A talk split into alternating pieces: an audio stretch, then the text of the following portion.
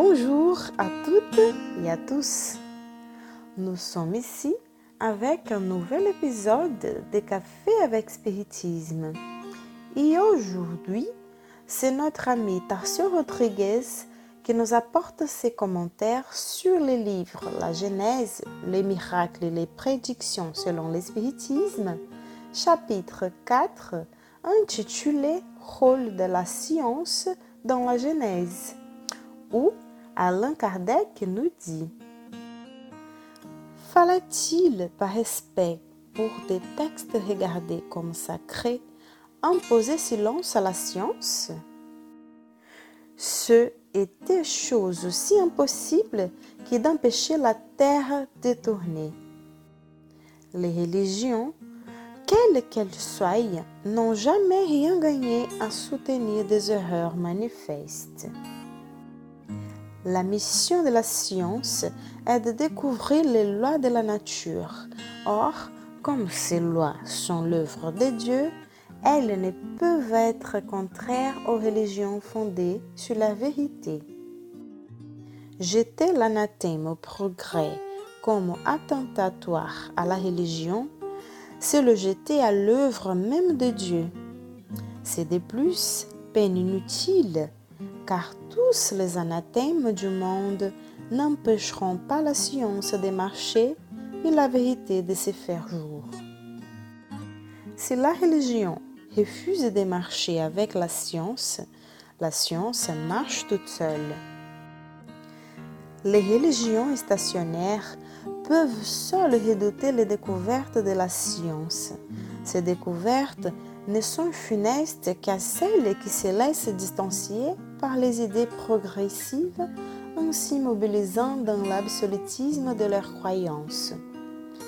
Elles se font en général une idée si mesquine de la divinité qu'elles ne comprennent pas que s'assimiler les lois de la nature révélées par la science, c'est glorifier Dieu dans ses œuvres. Mais dans leur aveuglement, elles préfèrent en faire hommage à l'esprit du mal.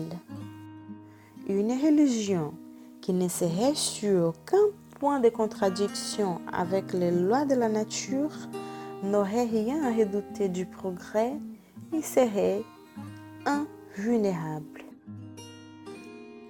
Tarcio Rodriguez nous dit que dans ce chapitre, Alain Kardec apporte un des aspects les plus fondamentaux du spiritisme, qui est de se baser sur des faits concrets soumis à l'observation et à l'expérimentation constante, afin de ne pas retourner à l'obscurité des anciennes croyances dans lequel une interprétation par les prêtres suffisait pour que les croyants acceptent la foi sans aucun fondement de la raison.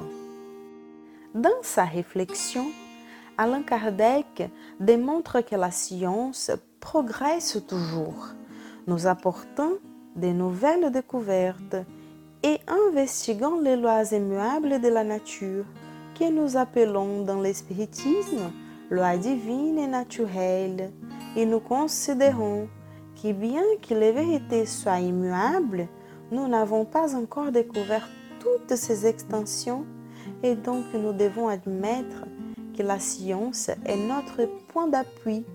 Pensons même que si un jour une découverte contredit avec des faits et des preuves une certaine interprétation du spiritisme, nous devons réformer la croyance et la maintenir toujours en accord avec la raison. Selon notre ami Tassio Rodriguez, il se trouve que la science a peu exploré les lois morales et spirituelles.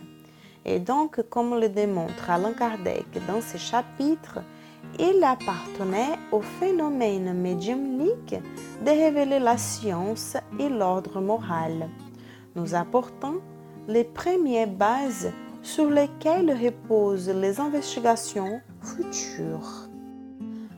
Le codificateur précise également que si les systèmes philosophiques avec la métaphysique ont été incapables de dessiner les contours du monde moral parce qu'il reposait trop sur la spéculation et la théorie, la médiumnité a été la clé de l'observation de la science spirituelle parce qu'elle repose sur l'expérimentation et la concordance entre les différents instruments médiumniques. Allan Kardec conclut ainsi. La médiumnité a été pour le monde spirituel ce que le télescope a été pour le monde astral et le microscope pour le monde des infiniment petits. Elle a permis d'explorer, d'étudier, pour ainsi dire, de visu ce rapport avec le monde corporel. Désolé, dans l'homme vivant, l'être intelligent de l'être matériel et de les voir agir séparément.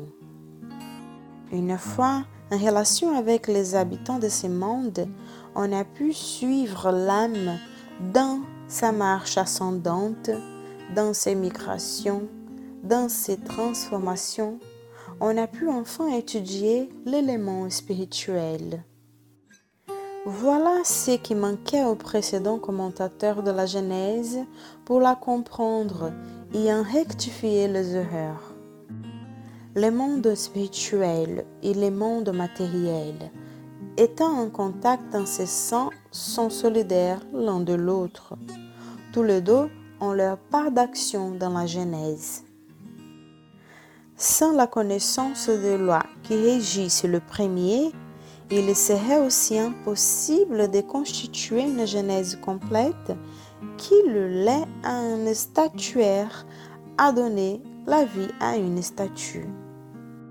Aujourd'hui seulement, bien que ni la science matérielle ni la science spirituelle n'aient dit leur dernier mot, l'homme possède les deux éléments progrès à jeter la lumière sur cet immense problème. Il fallait de toute nécessité ces deux clés pour arriver à une solution, même approximative.